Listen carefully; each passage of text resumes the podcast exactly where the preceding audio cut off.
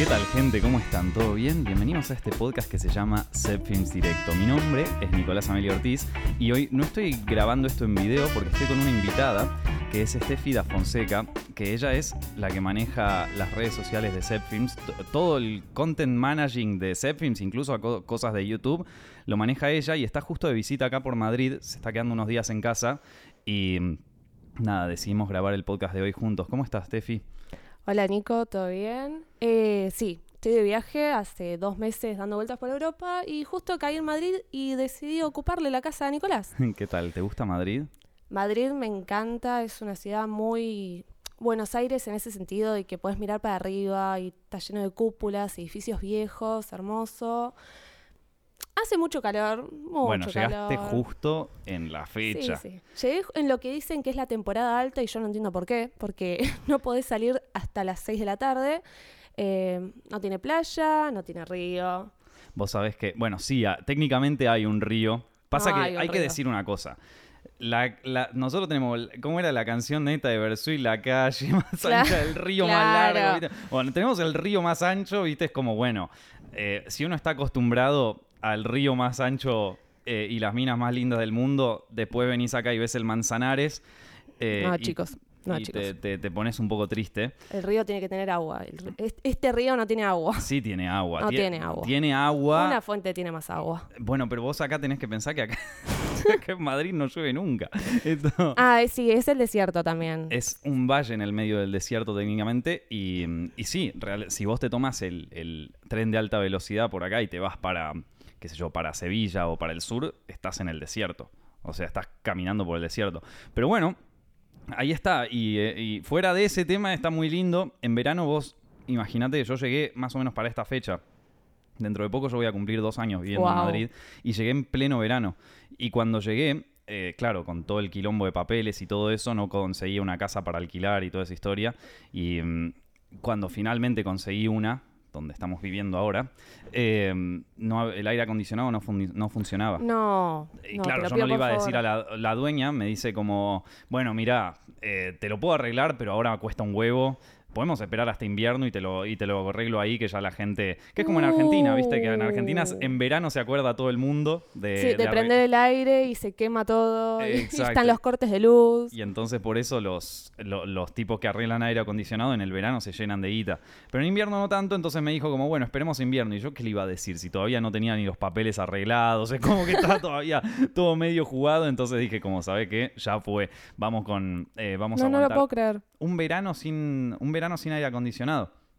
Em, no, gente, sepan que acá en junio, julio y creo que un poco agosto también, no se puede venir. Hoy hacen alrededor de 40 grados. Em, pero bueno, es así, viste, es así. Vos querés, o sea, pero no hay humedad, no hay humedad. y a nadie se le corta la luz, salvo a nosotros anoche que decidimos prender todas las luces de la casa y no sé qué pasó. Bueno, pero eso es un problema de la hornalla, yo creo. Creo que tendría que cambiar la hornalla de esta casa. Sí, sí. Eh, de pronto estuvimos en Argentina de vuelta en enero y se cortó todo. Pará, eh, a mí, yo, en, bueno, en la casa de mis viejos se nos cortaba la luz todo el tiempo. Ay, por favor. ¿A vos se te corta la luz mucho en Argentina? Sí, si habremos quemado heladeras en mi casa. Ah, pero viste, yo eso es un tema. Yo siempre le, tuve miedo a los cortes de luz por el tema de la heladera, pero nunca se me rompió una por los cortes de luz. No, no, en mi casa se rompió todo. Se rompió la computadora, el teléfono, la heladera. Estás muy lejos de casa acá. No, no, no. Acá esto, en, casa, allá en Argentina, se nos, se nos cortaba. En, en donde vivía, yo vivía en, en provincia y, bueno, no en, pro, en zona norte, eh, y, se cortaba la luz todo el tiempo, todo el tiempo. Y en verano era la muerte. Pero bueno... Eh, Pero bueno, más o menos lo que viviste acá sin aire. Claro, sí. Bueno, el aire se cortaba todo el tiempo. no, y aparte era horrible porque tenía los techos como de chapa y... Eh, y entonces es como que en invierno hacía un frío de cagarse, en verano era un horno eh, y sin aire acondicionado. O sea que ya, ya, la viví esta. Si ya la pude vivir una vez, la puedo, la puedo terminar. No, de verdad, mis noches acá se basan en despertarme cuando tengo calor. despertarme para agarrar el aire de Nico, venirme al sillón, prenderlo y quedarme acá. Todo lo que ven de Zepfilms lo hacemos de noche.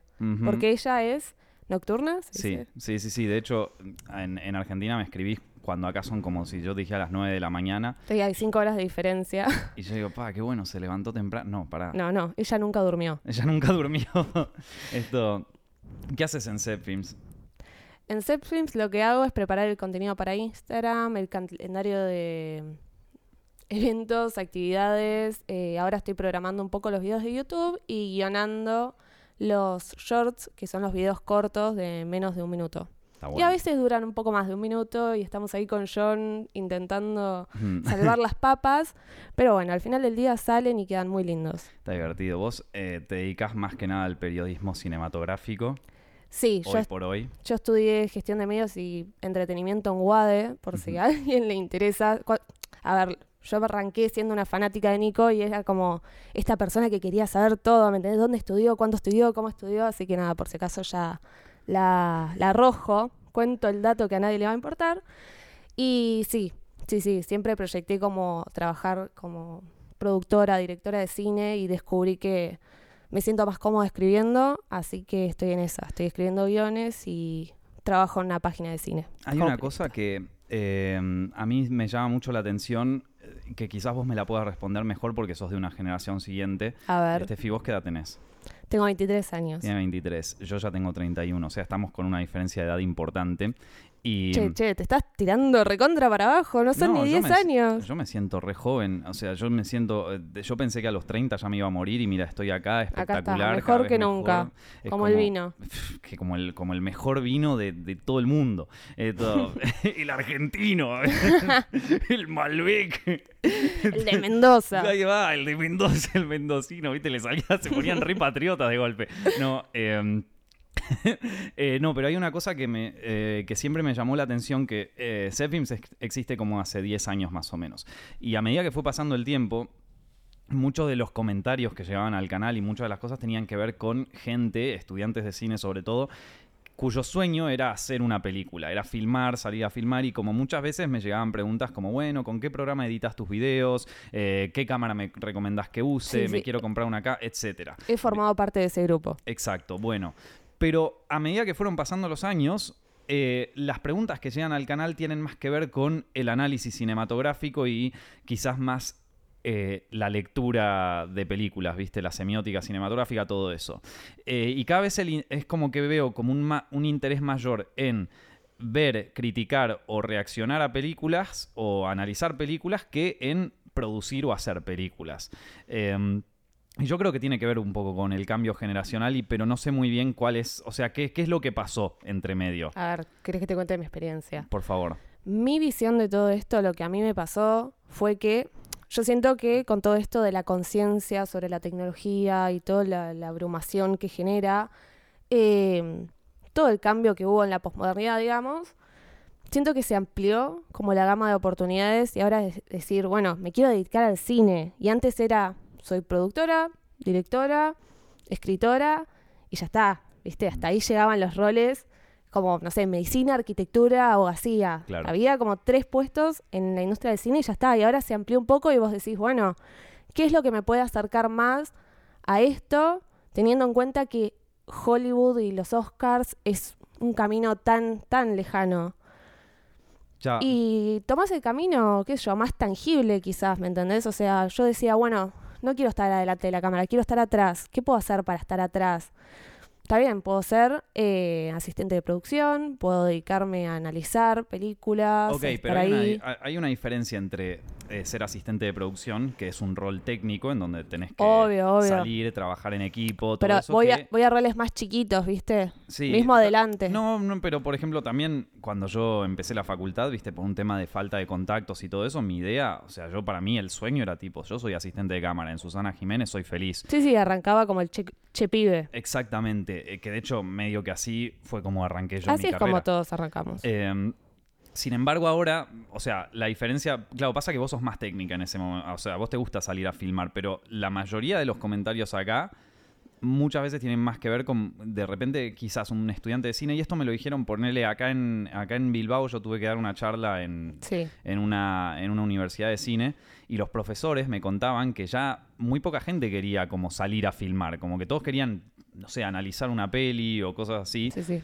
Eh, que es algo bastante fuerte. O sea, yo también puede ser que uno adquiera notoriedad también hablando sobre cine en internet o cosas por el estilo, no lo sé. Eh, es esa parte en donde no, entiendo si es un tema de que a la gente ya le da miedo trabajar en equipo o juntarse con gente o verse con gente. Creo, creo que puede ir por ahí porque de hecho pensándolo, o sea, un crítico de cine, yo lo que hago además de estar en Netflix es, bueno, esto del periodismo y es necesario ir a eventos, eh, estar como presente en la industria de esa forma, moverte, mandar mails, conocer gente, ir a las funciones de prensa, etcétera, etcétera, etcétera.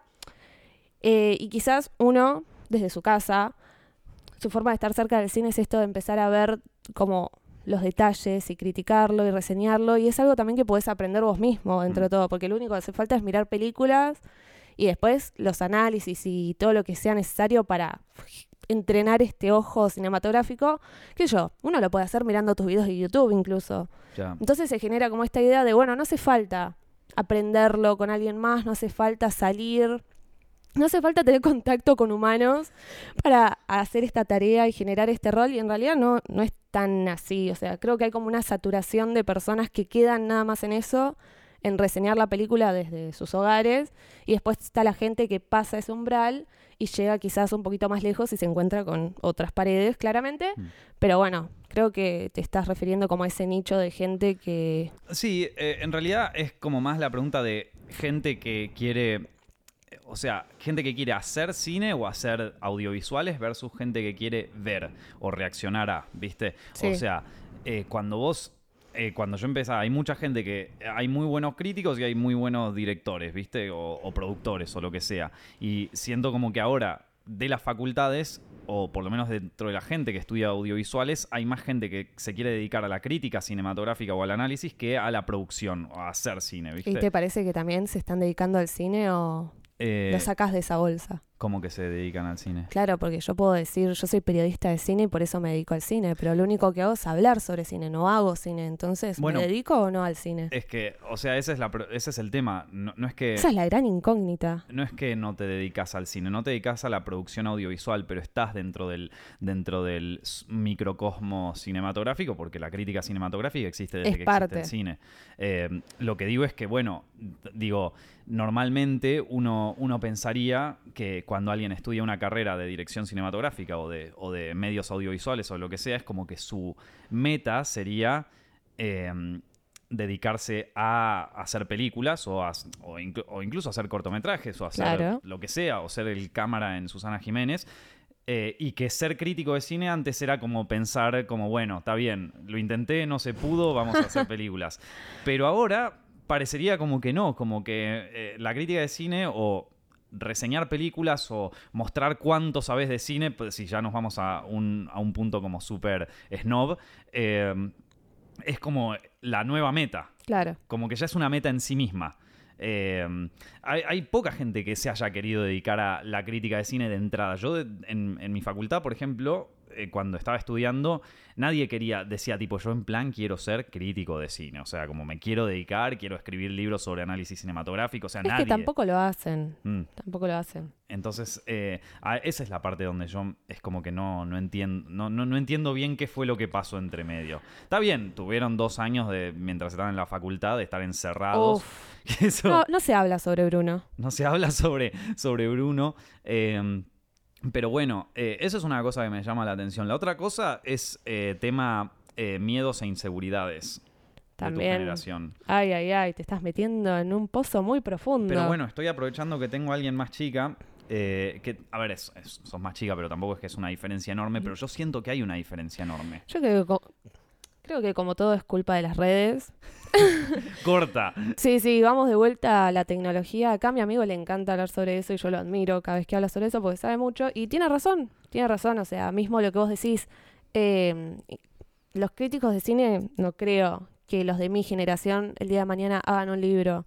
Creo que están haciendo críticas en internet y mostrando todo lo que hacen como figuras públicas y no sé, hasta ahí llega, ¿me entendés? O sea, no le veo un siguiente paso a eso y creo que ellos mismos tampoco, ¿me entendés? Deben tener como toda esta incertidumbre de, bueno, ¿qué sigue?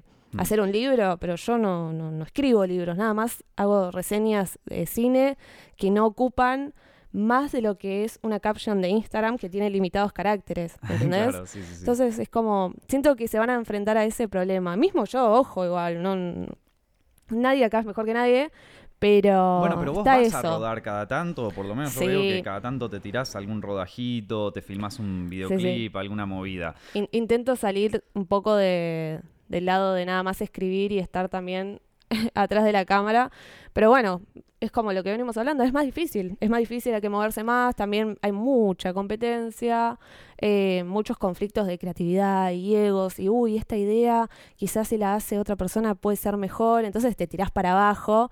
Y no, Bueno, pero eso existía antes también, o Sí, sea, me imagino que sí. coso, y más todavía porque también había una barrera tecnológica impresionante. Vos pensás que yo cuando empecé eh, no había las cámaras digitales como las de ahora, incluso la cámara de tu celular, estoy seguro de que graba mejor que la mejor cámara digital que existía en aquel momento. La mejor, mejor, mejor era la red en ese momento que había salido, eh, que- pero recién salía y solo se usaba, por ejemplo, en Argentina solo había una y fue la que se usó para filmar El secreto de sus ojos y se terminó ahí la historia. Eh, y después la segunda mejor y la que quizás estaba más abierta al consumidor era la Canon 5D. Pero hoy por hoy cualquier cosa filma mejor que una Canon 5D.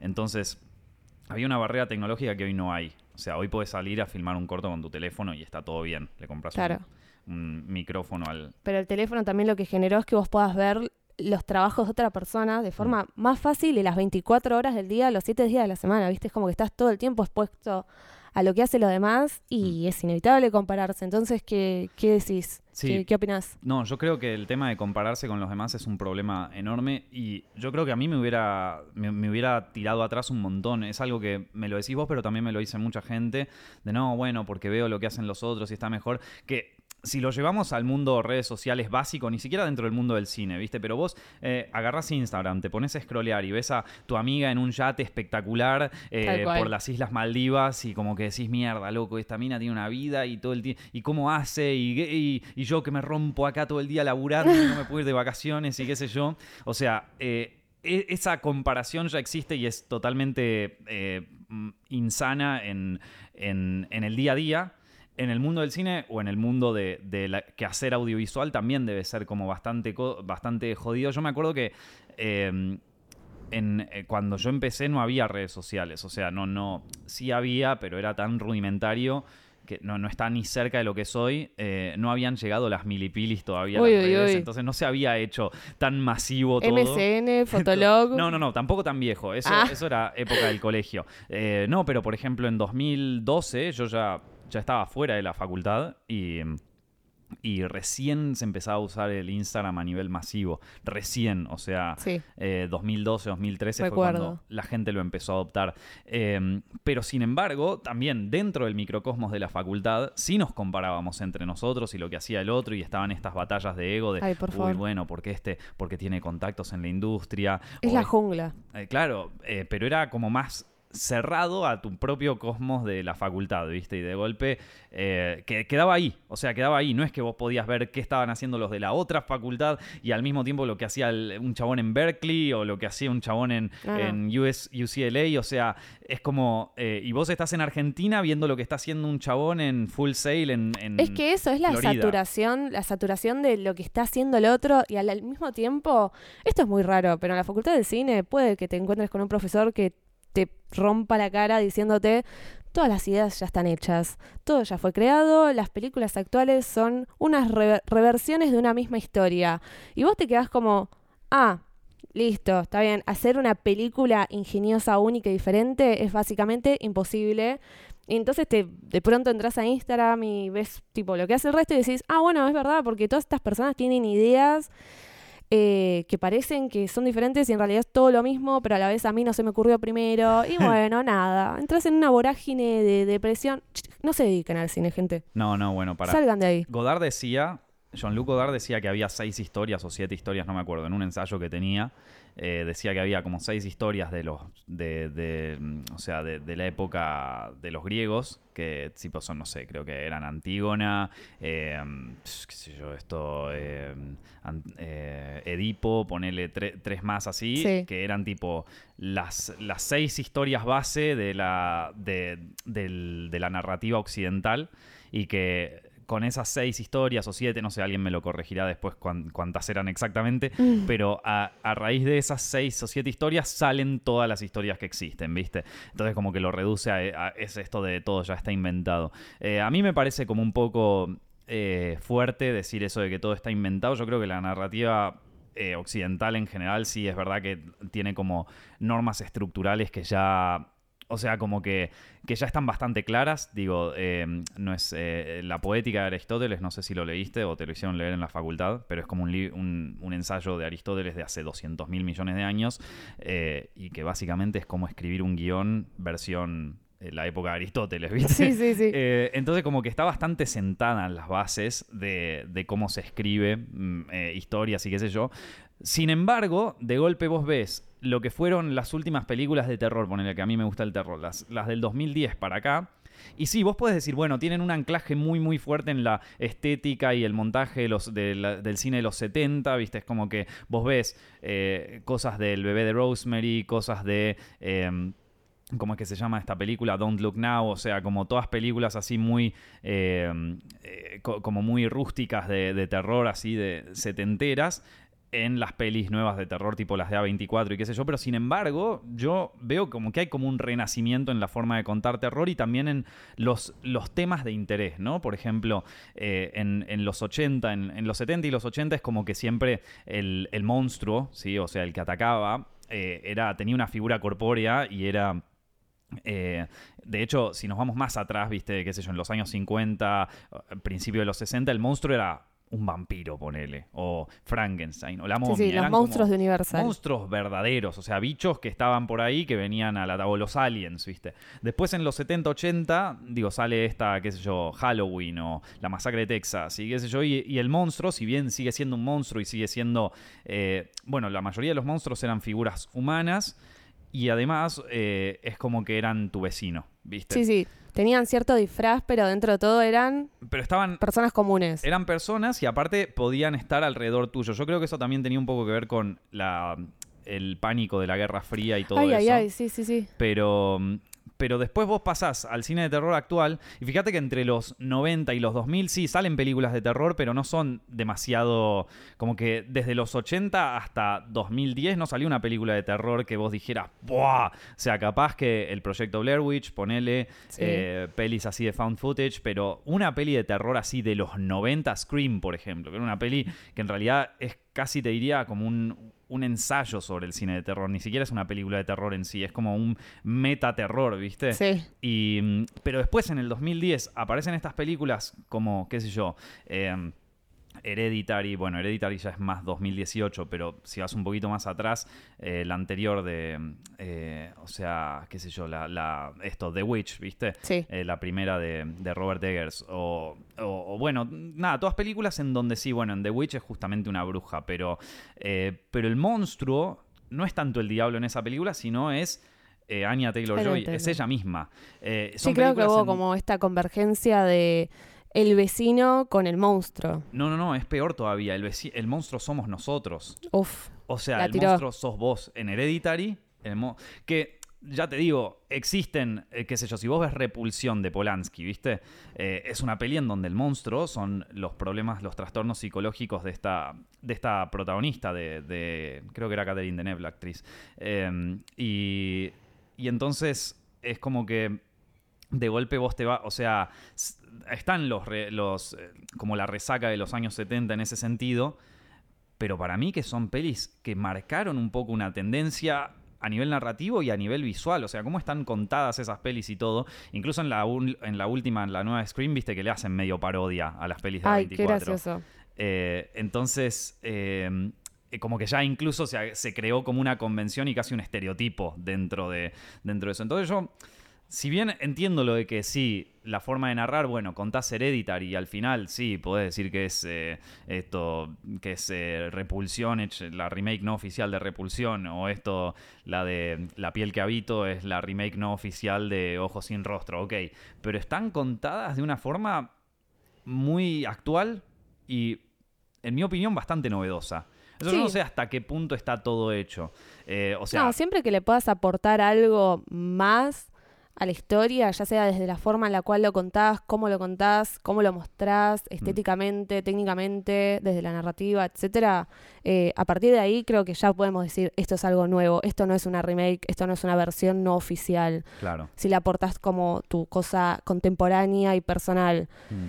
Pero ciertamente, o sea, está todo sí, basado en siete historias. Sí, sí, es más o menos así, pero bueno, qué sé yo, a la gente nos gusta. que nos- Obvio, sí. ¿Viste cuando Por, eso estamos acá. No, cuando eras chiquito no te gustaban que te cuenten la historia otra vez todo el tiempo. Ay, por favor. Que se quedaban dormidos de tanto contarte. Y, ahora pasamos con los traumas de la infancia. Pero yo, por ejemplo, a mí, eh, a mí me gustaba Alicia en el País de las Maravillas y mi mamá me compró el libro de Alicia en el País de las Maravillas. Yo no sabía leer y me lo, me lo contaba, me lo leía y yo le pedía, contámelo otra vez. Tipo, ter- terminaba y no me dormía. Y no me dormía más. Y era tipo, contámelo otra vez y otra vez. Y así. Ay, ay, ay. Entonces, ya- E- ya Esa desde madre se quería ir a dormir, por favor. Sí, no, yo creo que en un momento dice, sí, bueno, y al final Alicia muere, chao. Chao. te cambio el final y te vas a dormir, pendejo. Pero sí, eh, o sea, creo que nos gusta también que nos cuenten la misma historia o como... Aparte, cuán- o sea, eh, digo, ¿cuántas más... eh, es complicado, cuántas, o sea, cuántas eh, templates de historias más se, podría, se podrían inventar a nivel como eh, primitivo, ¿no? O sea, Sí. qué sé yo, si te vas bien, bien a lo básico, ¿no? Porque sí, está bien. Un hombre se enamora de una mujer, ¿sí? Ese sería como un template. eh, La vamos estructura más básica del mundo. un, un hombre se enamora de un hombre, una mujer se enamora de una mujer, ¿viste? Vamos a ponernos todos súper inclusivos, ¿dale? Perfecto. Eh, y, pero bueno, la cuestión, el amor, tal se enamora de tal. Eh, es como un... eh, es que cuán- o sea, dentro de... ese- o sea, ¿existe otra cosa tipo tal... eh, que- No, no, no va más allá de eso. Después todos los chiches que vos le quieras agregar ahí ya quizás te construye una historia que debería ser diferente, pero en la base es la persona que se enamora de alguien más. Exacto. Igual- Entonces, Con toda la ansiedad que tenemos en este futuro, quizás incluso encontramos un poco de placer en escuchar siempre la misma historia, ¿no? Sí, pero por ejemplo, mira, eh, está, está esta peli que se llama Ex Máquina, ¿viste? Que tiene todo Sí, un tema actual, que es como eh, cómo se va metiendo el mundo de la inteligencia artificial en, en el mundo humano y hasta dónde. Pero bueno, si vos ves Blade Runner, ponele, peli de los 80, también está este tema de, bueno, hasta dónde son androides, hasta dónde son personas. Y si te vas más atrás, tipo Metrópolis, ponele, la- o sea, es como. El También. inicio de la ciencia ficción. Exacto, entonces como yo creo que siempre estuvo como la idea eh, en el ser humano de, bueno, ¿hasta dónde podemos crear unas máquinas que se parezcan tanto a nosotros? ¿Cuál es?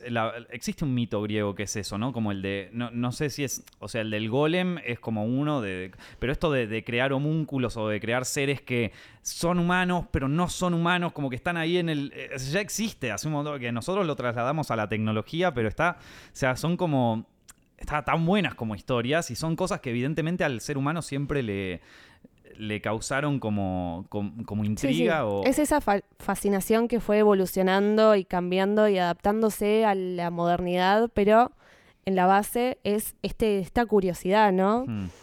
Está. eh, bueno, o sea, estábamos, veníamos del tema de ansiedades igual, de cosas así, que eso es algo que también, o sea, eh, me Muy de nuestra Me generación. decías que era sobre todo por el tema de redes y de compararse constantemente con la gente. Eh, y, y, o sea, yo sé que suena una pelotudez, ¿no? Pero ¿por qué? Digo, ¿vos ves en algún momento que la gente diga, ok, ya fue y a la mierda las redes?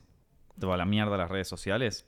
Pasa que eso ya, creo que no, o sea, quizás es muy pesimista lo que voy a decir, pero ¿podés vivir sin estar conectado? Sí, yo conozco mucha gente que no lo está y que, de hecho... Pero, que yo, querés progresar en el mundo cinematográfico, en la industria, mm. No podés vivir sin estar conectado. Bueno, una amiga mía que es actriz no, no usa redes sociales y hace un año se ganó un Goya. Entonces- Ah, la mierda. Entonces, eh, y no usa redes sociales. No tiene, o sea, sí tiene un Instagram, pero ni lo usa. Eh, entonces, qué sé yo. quizás se pueda. Ojo.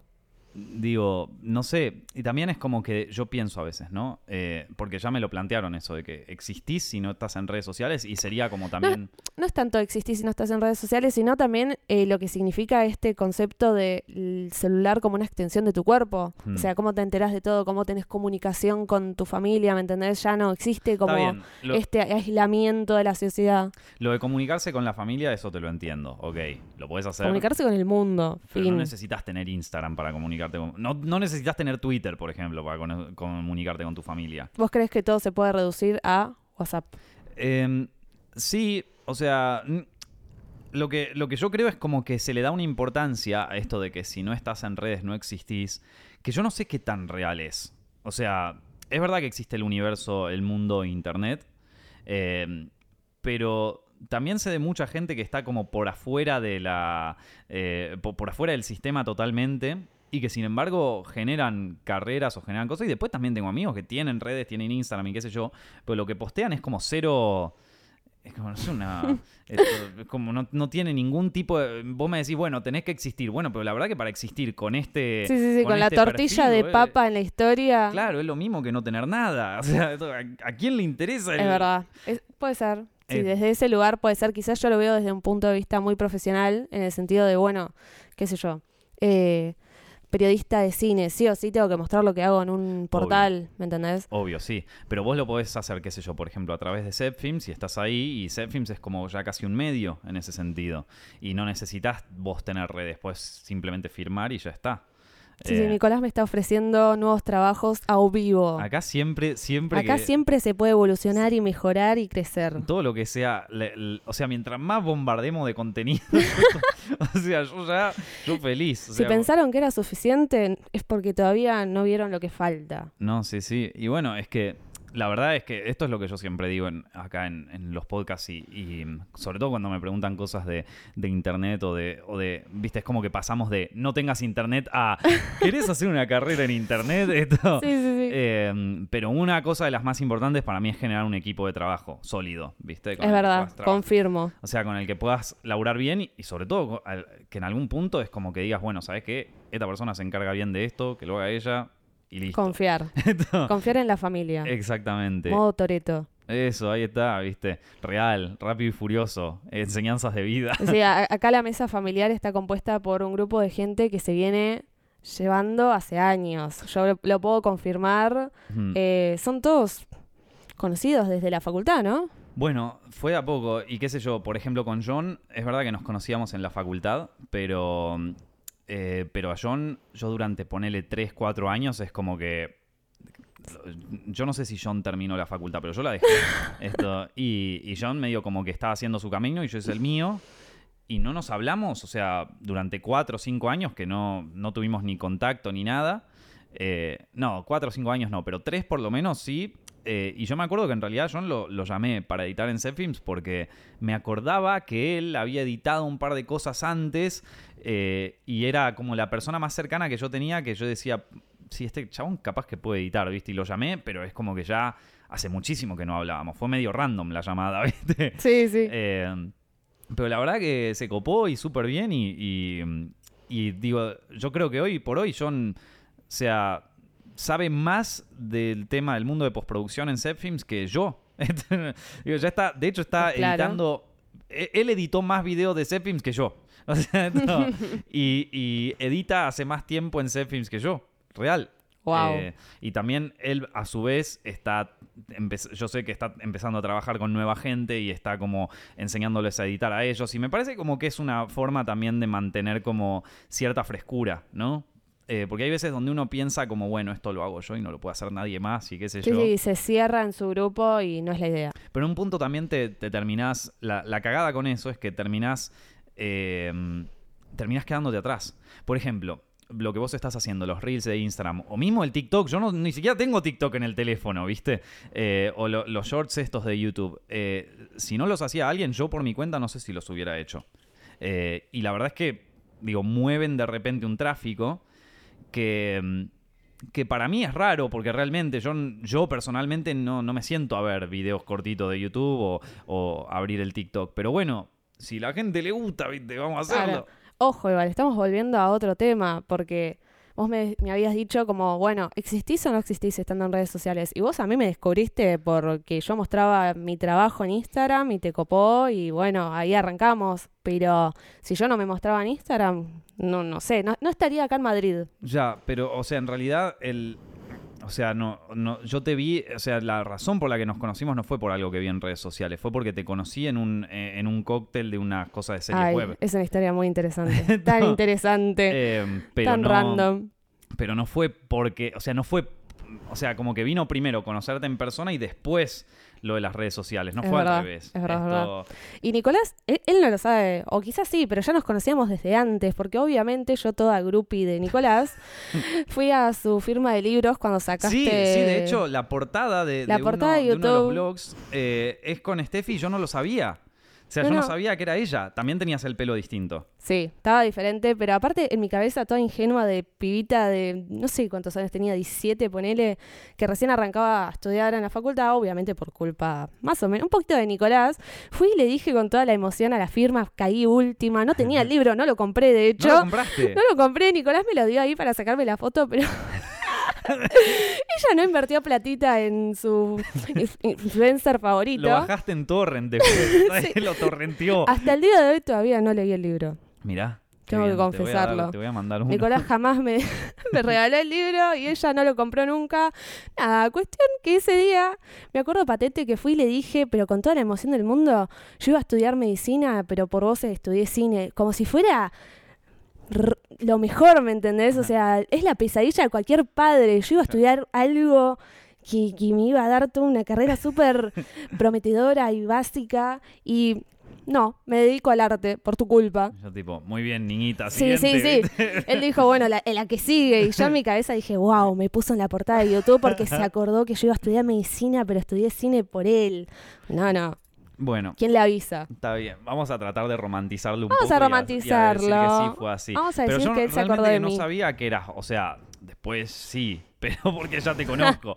pero en su momento no sabía que eras vos y que estabas en la portada del, del blog Aparezco este. en la Aparece en la portada. portada y que, mm, y, y que habías venido, yo no lo sabía. Eh, por eso te digo, es como que, pero nos conocimos en este, esta movida de las series web que estabas vos ahí cubriendo, no sé qué estabas haciendo. Sí, fue una, una charla en la Facultad de Cine de San Telmo. Ahí está. Y, mm, y a raíz de eso, eh, es como que vi lo que hacías. Que es de nuevo donde yo digo que es muy importante cuando te vas a festivales de cine y toda esa historia, ir a las fiestas, ir a todo eso, Tal porque cual. es ahí donde conoces a la gente. O sea, es otra de las que, que era lo que venía diciendo de- del Festival de Cannes y todo eso. Es, es importante. Si no, digo, yo no, no soy de agregar gente así que, que me dice hola en redes sociales o mirá mi trabajo. No fue así. No, o sea, no lo hago. Pero después lo vi y dije, va, boludo, esta mina tiene, tiene talento. Vamos a, vamos a ver qué Oh. onda. Vamos a ver qué hace, qué hace Steffi. Esto, ¿te, ¿te gusta escribir? ¿Te gusta que te paguen por escribir? Sí, sí. Claro, yo estaba escribiendo y me dijo, Nico me dijo, ¿y te pagan por esto? Y yo, eh, no. ¿A la gente le pagan por esto? No, yo digo, bueno, y si, y- y si te pagan, ¿lo, lo harías para hacer films? Y, Y yo, bueno, es, es mi sueño, está bien. Mm. Tengo que aceptar.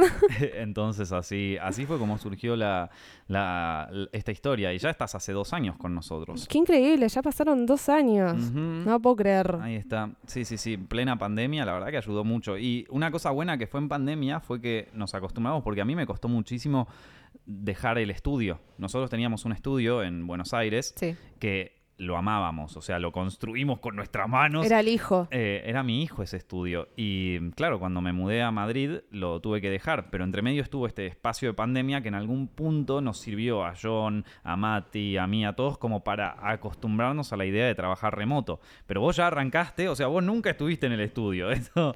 No, yo fui al estudio a, a visitarlo, a verlo, y fue muy gracioso porque Nicolás antes de irse te regalaba cosas, ¿viste? Mm. Él se quería sacar de encima hasta lo- la plantita más chiquita que estaba en un rincón del estudio. Entonces, antes de irte, es como que te encajaba remeras, cosas de Zepfilms. Así fue. Así fue. Y bueno, Eh, y las regalé todas. Y, y no quedó nada del estudio. Teníamos como un stock de remeras que sobraron de de, de Zep Films y, y las regalé todas. Digo, mi hermana tiene una, mi, to- todo el mundo tiene una remera de Zep Films ahora. Tal cual. Y fue muy gracioso. El tema, o sea, la pandemia claramente no, pero fue el contexto de Nicolás me habló para ofrecerme laburo y yo estaba cortando ¿Me barbijos. decir Nico, Steffi? Ay, bueno, perdón, es No que es cierto que sos mi jefe también. bueno, che, tampoco lo pongamos Él, él así. me tiene, parece que no, pero me tiene acá con cadenas obligándome a hablar para su podcast. Vos quisiste. Yo, yo, te, yo te sugerí, che, ¿te querés levantar súper temprano Súper temprano. y grabar un podcast? Encima él, no sé cómo haces, porque a él le encanta la movida de los bares, qué sé yo, y yo soy súper ermitaña, yo soy súper antisocial, a todo esto él, tipo, diciendo, no, chicos, tienen que salir a conocer gente, ir a eventos, y la verdad que tiene razón, pero si a alguno acá le cuesta, a alguno que esté escuchando esto, tiene así como esta ansiedad social, quédense tranquilos, acá yo los abrazo, porque la verdad que salir y tener que comunicarse con gente parece fácil, pero no lo es. Pero quédense tranquilos que ya pasa a ser natural. Después Ah, de un a mí tiempo es como que no, no, ni siquiera te das cuenta. De pronto hiciste un contacto y fue como, ah, wow, menos mal que hablé con esta persona.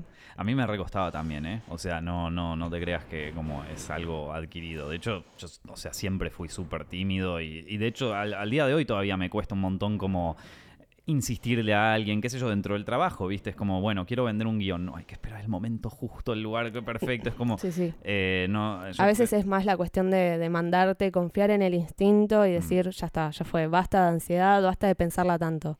por eso. Pero, mm, eh, pero sí, esto me, me sigue costando al día de hoy, eh, esto de hablar con la gente. Me hiciste acordar del, del distribuidor este que, que quería que conocieras eh, y que es como que me da un poco de cosa mandarle mensaje, la verdad, pero igual al final es como, bueno, dale, boludo, hacelo. Sí, sí, ya está, ya fue. en un punto es como... Es que al final, de verdad, somos microbios en un mundo tan grande. Bueno, arrojaba esa, ¿no?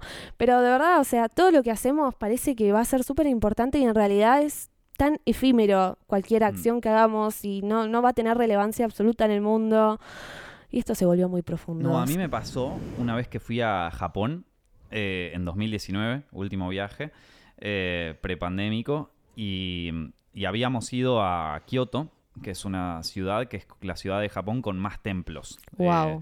Eh, y mm, hay un montón de templos. Y hay algunos que son viejos, ¿eh? Viejos, viejos. Y estaba en, en uno que se llama el Kinkaku-ji, que es como el templo de oro, que es como un templo así súper conocido. De hecho, si te muestro una foto lo vas a reconocer. Eh, y ese templo, no sé, lo, lo creó como una especie de se- señor feudal en la hace como mil años. Y vos lo ves y decís, esto estuvo mil años. ¿Qué cosas duran mil años? Y, y- pasó tres incendios y lo reconstruyeron. Y yo digo, ¿para qué, ¿qué cosas duran mil años hoy en día? Este señor es la única persona que, ni siquiera él, porque yo no tengo ni idea cómo se llama. O sea, lo leí en Wikipedia y ya me olvidé cuál era el nombre, pero el templo está ahí. O sea, la cosa está ahí. La muralla china está ahí, ¿viste? Ponele. Está bien, hay algunas cosas, construcciones, pero incluso eso, si ya te vas un poco más atrás en el tiempo, civilizaciones enteras que se las tragó la tierra. Punto. Se Uf. terminó. Eh, fin, o sea, qué sé yo, por ejemplo, el- la eh, Angkor Wat ahí en, creo que es Vietnam, no, o me estoy confundiendo. Bueno, el Angkor Wat, que es como esa, esa ciudad, eh, civilización antigua que medio se la tragó la tierra y vos la visitás ahora y está como toda comida por los Sí. árboles y por las raíces. Es como muy pintoresco, muy espectacular, pero la realidad es que eso en algún momento fue como Vida. eh, el Empire State de, de aquella civilización, ¿viste? Y la, hacerse la idea de que sí, en algún momento todo lo nuestro, todo lo que creamos y todo es como que va a ser tragado por, por la Tierra, eso va a ocurrir eh, tarde o temprano, ¿viste? Y nuestra existencia es muy limitada en ese sentido. Eh, entonces, como bueno, ya está, ¿viste? La gente te va a odiar, la gente te va a querer. Claro, básicamente somos Sims que nos están controlando y en algún momento de la partida le va a aburrir y va a pasar a otra. ¿Quién te está controlando? ¿Quién nos está controlando? Uh. Ah, ¿Vos crees en eso de que la de, de que la existencia humana es en realidad una simulación? O, eh, Viste que existe esa teoría de que en realidad todo estamos me viviendo gustan una- esas teorías, me gusta, me gusta creer en, en, en todas esas fantasías porque es como, bueno, en algo hay que creer, ¿viste? Y cuando aparecen todas estas teorías digo, qué interesante, qué buena película, la re quiero vivir. A mí hay una teoría que, eh, que cada vez me, me la creo más, que es la teoría del Internet vacío, Uf, que es una teoría de A que, de que en el Internet el poner el 10% del tráfico son humanos y el resto 90% son bots, o sea, son inteligencias a artificiales la y mierda. todo. Matrix. Y mm, de hecho hay como muchos, eh, eh, como estudios sobre ese tema de, por ejemplo, eh, hay un... sub- ubicas la página Reddit, es una Sí, sí. página estadounidense, eh, es una especie de, no sé, ¿cuál sería el equivalente eh, latinoamericano? No sé. Bueno, no Iba a decir taringa, pero Claro, claramente no. Era, era como, no importa, la cuestión es que había un subreddit que, que habían hecho que es como una especie de, de foro, vamos a decirlo así, no es un foro, pero piénsenlo como un foro en donde la gente abre temas y habla de cosas así. Bueno, había uno que era de inteligencias artificiales hablando entre ellas, ¿viste? O sea, so- ese, ese foro estaba solamente compuesto por inteligencias artificiales que se hablaban y se respondían. Y vos lo lees y son conversaciones que podrías tener, o sea, que de golpe vos tuiteas algo y alguien te puede responder como esas inteligencias artificiales, ¿viste? Y, y te lo pones a pensar y puede ser, o sea, puede ser que el tráfico de Internet sea absolutamente falso casi. No lo sé, es como una de esas teorías que yo digo, ok, te la tomo. Me estás dando mucho miedo en este momento. Buah, y hay otras mucho más aterradoras. Esto, Hay historias muy siniestras en el mundo, mí- pero bueno. A mí mientras más turbia se ponga, para mí mejor. Es como que... Uno, uno que le gusta el género terror a mi amigo. Sí, sí, pero Uno también... que se dedica a ese género. la idea, la, la idea de que. eh, de, de que es como que. Esta, esta cosa del iceberg, viste, como que está acá arriba y después abajo todo el universo que no conoces y que está al lado tuyo, ¿eh? Esto, pero, qué sé yo, no sé, a mí siempre, si- siempre ese tipo de cosas, el lado como, el lado B de la humanidad está, está interesante, qué Está súper interesante. Bueno, eso puede ir hasta lo más simple incluso, porque acá estamos nosotros hablando del cine, pero quizás Mm. hay una industria, no sé, de pescadería, ¿me entendés? Sí. Cualquier cosa que vos decís, wow, esto existe y tiene un montón de ramas y un montón de también historias, pero No, y estamos Nosotros no las- no las sabemos. A, a ese universo. Y, y- y más ahora con la descentralización total de, de la información, de las redes y de todo, es como que es, es quizás no nos vamos a enterar nunca. sí, ¿viste? sí, cada sea, vez nos aislamos más de, del otro. mm. Eh, y bueno, después está esta teoría de que ya la fama en unos años va a dejar de existir. Todo va a dejar de existir. Eh, Realmente, tipo, vos me hablas de, no sé, el Coliseo, los imperios antiguos que todavía se siguen manteniendo por diversos motivos, pero ¿habrá algo? O sea, en este momento estarán construyendo algo que durará mil años y lo mantendrán y cuidarán como... ¿Qué podría ser? la una misma forma? así que hayamos creado. Bueno, por ejemplo, los satélites en el espacio, eso ya está, se quedan. Eso o sea, se aunque queda. estén rotos, se van a quedar. Porque están orbitando ahí y van a Sí, seguir no- orbitando. no- no aunque- queda otra. se rompan. De hecho, hay un tema sobre la basura espacial, viste, todos los satélites que se rompieron, viste, es como, bueno, están ahí y están flotando en el espacio y, y ahí quedaron. Eso, por ejemplo, yo creo que va a ser algo que va a quedar. O sea, que salvo que se invente una máquina para sacar todos esos satélites, pero quizás, por ejemplo, la, la estación espacial esta mundial la dejen ahí. Como Claro. quizás la estación espacial ya no funciona más, ya está destruida, viste, ya está en ruinas, pero la dejan ahí como, bueno, esto alguna vez se hizo, esto alguna vez funcionó, qué sé yo. Claro, y si lo querés conocer, bueno, acá podés ir a al Coliseo, podés ir a Grecia, podés ir a Tokio, podés ir a conocer las industrias, no, industrias no, los templos antiguos. Hmm. En el futuro, si querés ir a conocer algo que se hizo ahora, al espacio, Al querido. espacio, amigo. Tomate un cohete, te deja, haces combinación, te deja la luna y desde ¿Vos, ahí vos lo crees ves. que, que se- que estamos cerca de, de esto de la conquista espacial, ponele? O sea, de, de viajar al espacio y que alguien como vos o como yo pongamos, podamos en Eso- algún momento. Sí, sí, eso debe estar sucediendo en este momento. eh, ya, ya está. Para mí no, boludo. Esto es real, o sea, para, mí no. para vos no, para mí es que en algún mo- momento hay que evolucionar para arriba, boludo. El mundo se está yendo a la mierda. Claro, pero vos pensás que, o sea, el, el- el plan B del mundo es eh, Ocupar otro mundo. ocupar Marte, o sea, esto- y aparte, digo, eh, ¿qué tan factible es eso? O sea, es como, a ver, de todas las opciones que existen, ¿por qué no elegimos la más La de complicada, la más rara, la más... Es que ese es el, el- el tema de que el mundo haya sido cooptado eh, por, te- por tecnócratas nerds te provoca este tipo de resultados. O sea, es como... eh, Es el futuro de los frikis. Claro, es como, "Oh, vamos a Marte. Y es como- Deben estar construyendo edificios en Marte en este momento. No, para mí que es que para mí que Ah, no. esto lo hablamos hace un ratito igual eh, con el micrófono apagado, pero para mí, a mí me cuesta creer que no existe un plan B en el mundo, ¿me entendés? Que las potencias mundiales no estén viendo, no sean conscientes de que todo se está yendo al carajo, de que dentro de 30 años no va a haber agua, no va a haber nada.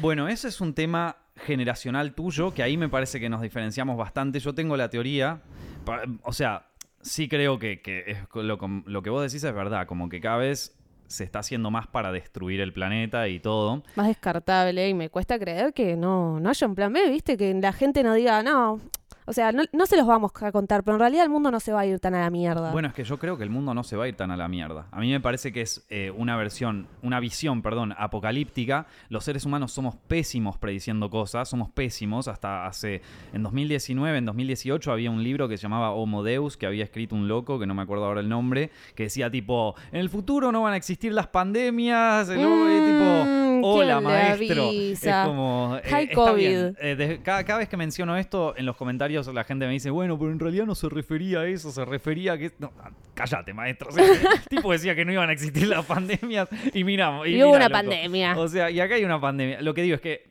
como seres humanos siempre somos muy, muy malos en predecir eventos futuros. Sobre todo predecirlos a 30 años, por ejemplo.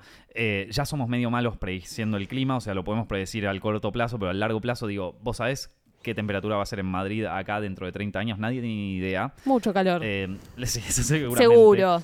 Eh, y las soluciones que planteamos para problemas a tan largo plazo muchas veces son un poco divague, ¿entendés? Es como, por ejemplo, en los años 70, se, que de hecho es como... Ahí, ahí hay como toda una teoría conspirativa alrededor y qué sé yo. Pero en los años 60, eh, este Kissinger, que era como un eh, asesor est- eh, del Estado, decía que el gran problema de- del, del mundo en los próximos 30 años iba a ser la sobrepoblación. O sea, iba a ser que íbamos a ser tanta gente que no iba a alcanzar la cantidad de recursos como para alimentar a todas las personas que iban a nacer, ¿no? Que el mundo iba iba a haber un estallido de nacimientos y que, y que bueno, se iba toda la mierda. En- Bueno, un poco hay sobrepoblación. Creo que logramos adaptarnos, pero pasar pasó. A ver, pasó, no solo pasó, sino que. Pero todas las predicciones que se hicieron en, alrededor en los años 60 sobre la sobrepoblación estaban equivocadas. O sea, todas fueron erróneas. Primero, es verdad que se dispararon los nacimientos, pero no se dispararon ni cerca de lo que habían predicho, pero ni cerca. Eh, hubo un límite de población en un momento. De hecho, ahora en, este momento uno de los problemas que tienen los países en desarrollo es que hay falta de población, o sea que la gente ya no está teniendo más hijos. Eh, y después, por otro lado, eh, en ningún momento hubo un problema de desabastecimiento. Al contrario, es como toda la, logística global es como que se, se adaptó y- y digo, nunca hubo tanto abastecimiento en el mundo como en esta época. Está bien, me vas a decir, bueno, y en los países que- sin recursos, Mm. Está bien, ok, eh, te lo tomo. Pero eh, vos agarras lo que era la cadena de logística de los años 60 y la comparás con la de hoy. y Sí, no tiene sentido. es una locura. Es verdad que con la pandemia se destruyó un poco todo, pero lo que, a, a lo que voy es como que fue un- una predicción por la cual se generaron políticas de Estado eh, y por la cual se generaron como medios de prevención. Y la predicción esta estaba totalmente fuera de la realidad. O sea, 30 años después, esas predicciones era cualquiera. Yo creo que con el clima eh, y con el cambio climático y con todo lo, lo de la basura y todo eso, me parece que es real. Pero la- las formas, primero que las formas de, de resolver lo que hay actuales son siempre culpa del individuo y no culpa de las corporaciones. Que ahí entramos en otro, en otro coso. Es como, bueno, eh, ¿cuál es el problema? Que no reciclamos, ¿viste? No, el problema es que tenés una Sí, sí, fábrica una enorme que está fábrica. tirando coso, pero bueno, nada, ella no es la culpable, ¿no? El, pro- esto es, El problema es, es- el humano. El humano que el con un cambio. vos y yo. El cambio puede empezar por vos. Claro, que, ¿cuál es tu huella de carbono, Steffi? O sea, y, esto, ¿cuál- cu- qué- Ojo, ¿cuánto ojo, estás igual. contaminando vos con todo el plástico que consumís? Porque vos sos el problema. Olso Nico haciéndonos lavar el plástico para tirarlo en la bolsita especial y separar el vidrio. Olso Nico. Ah, sí, yo es que por eso yo, por- o sea, yo no, no es que no creo en, en- en que haya un cambio climático, o sea, recontra y dentro de mis posibilidades, sí, yo reciclo todo acá y también reciclaba en Argentina. Andás a ver qué pasaba con el plástico ahí, o sea, ponía el coso en un plástico y capaz te lo llevaban al mismo tacho de todo el mundo. Eso es lo que dicen. Pero, pero no importa. Yo, o sea, dentro de lo posible, trato de, de- de hacer, de hacer como mi parte ahí, ¿viste? Yo tampoco creo que sea una persona que consuma mucho, mucho así cosa, pero lo- a lo que digo es como que se le echa mucho la culpa a la- al individuo, cuando en realidad es un problema que tienen que resolver primero las grandes productoras, la- las fábricas gigantes y qué sé yo, ¿viste? Segundo, yo creo que si un día la Tierra dice, bueno, chau humanidad, ah, chau, y no es que tipo estamos destruyendo nuestra Tierra, la Tierra se va, o sea, se la va a bancar. Sí, sí, sí. Eso yo no, no, yo digo, ¿Vos crees que va a haber un desastre natural y que no va a tener tanto que ver con la- el consumo de plásticos, por ejemplo, tipo los No, no, no. dinosaurios, los- el meteorito y los No, dinosaurios? eh, eso primero que no lo sé, ni tampoco me voy a poner en predicciones, pero lo que digo es que tenemos, somos muy malos prediciendo cosas. Y la otra cosa es, la forma de resolver esos problemas. Somos pésimos, o sea, somos pésimos resolviendo, re- resolviendo, cris- eh, resolviendo catástrofes. Eh, por ejemplo, te cae, te cae la pandemia. ¿Y cuál fue la primera, eh, o sea, la, la primera idea para, para cosas? Bueno, todos a la casa, todos encerrados, todos, Sí, sí, usa no. 20 máscaras, esto. Faltan productores acá. es como. co- Bueno, y, y después, de repente, crisis, crisis del clima, ¿cómo la resolvemos? Bueno, eh, acabemos con todo lo que es eh, gas, petróleo y todas esas cosas. Ok, bárbaro, Muy aca- acabás con todo eso. Eh, vamos a los autos. Todo el mundo ahora tiene que tener un auto eléctrico, espectacular. Em, pero digo, lo- las baterías de los autos eléctricos hoy por hoy quizás cambien en el futuro, pero hoy por hoy necesitan litio, necesitan un montón de metales raros para producirse y todos esos metales se extraen de la Tierra. Y vos, por, eh, por ejemplo, el otro día estaba viendo uno que era de... eh, un, un coso que hablaba sobre eso, sobre cómo eh, la extracción de metales raros destruyó ecosistemas en, en varios lugares donde se, donde se crearon, ¿viste? O sea, donde se, don- donde, se extraen. Eh, que no es muy distinto a, lo- a la extracción de petróleo actual o a la extracción... A Sí, están creando un nuevo problema. Exactamente. Entonces, y no tenemos ni idea hasta qué punto puede llegar a ser peor. Con esto no estoy diciendo, bueno, dejemos todo igual, tal como es, pero, viste, de repente decir, bueno, estábamos haciendo A, ahora hagamos B, porque B seguro va a funcionar y... y- Y B termina siendo peor que A. Claro, entonces es como, no podríamos probar seguir haciendo A, reducirlo de a poco, que está bien, sabemos que es un problema. Tratemos de reducir A, empezar a implementar B de a poquito, por si llega a haber algún quilombo. Y bueno, ir pensándose, o sea, como que todo tiene que ser radical, ¿viste? O sea, todo tiene que, bueno, eliminemos lo el quilombo de petróleo, gas, todo eso, porque eso es lo que está causando el cambio climático y tampoco lo sabemos Pasa muy que bien. esa es la forma de impactar al mundo, ¿viste? Es como que las grandes potencias necesitan un impacto bien grande para que los sigan apoyando y los sigan siguiendo. O sea, si les decís, bueno, de acá a 10 años vamos a cambiar esto y vamos a empezar a implementar otra... Yo no te voto. O sea, yo sí, yo quizás sí, pero qué sé yo, la, la- la masa en general es como que no te termina votando si me decís, bueno, de acá a 10 años, porque esa persona tampoco dura en el poder 10 años, ¿me entendés? Entonces, cuestión, todo el sistema está mal. To- Todo está mal. Está todo todo está mal organizado. Eh, no, y a ver, que yo tampoco te digo que yo lo pueda organizar bien. O sea, no, no te estoy ofreciendo soluciones. Solo te estoy ofreciendo críticas. Nico no. presidente. Pero lo que digo es como que hay cosas que indudablemente afectan al, al resto del mundo eh, y que... O por ejemplo otra cosa, ¿viste? El tema de, de esto de que decíamos, la huella de carbono, ¿no? Sí. Esto de, uy, puta, que yo estoy eh, arruinando el clima, qué sé yo.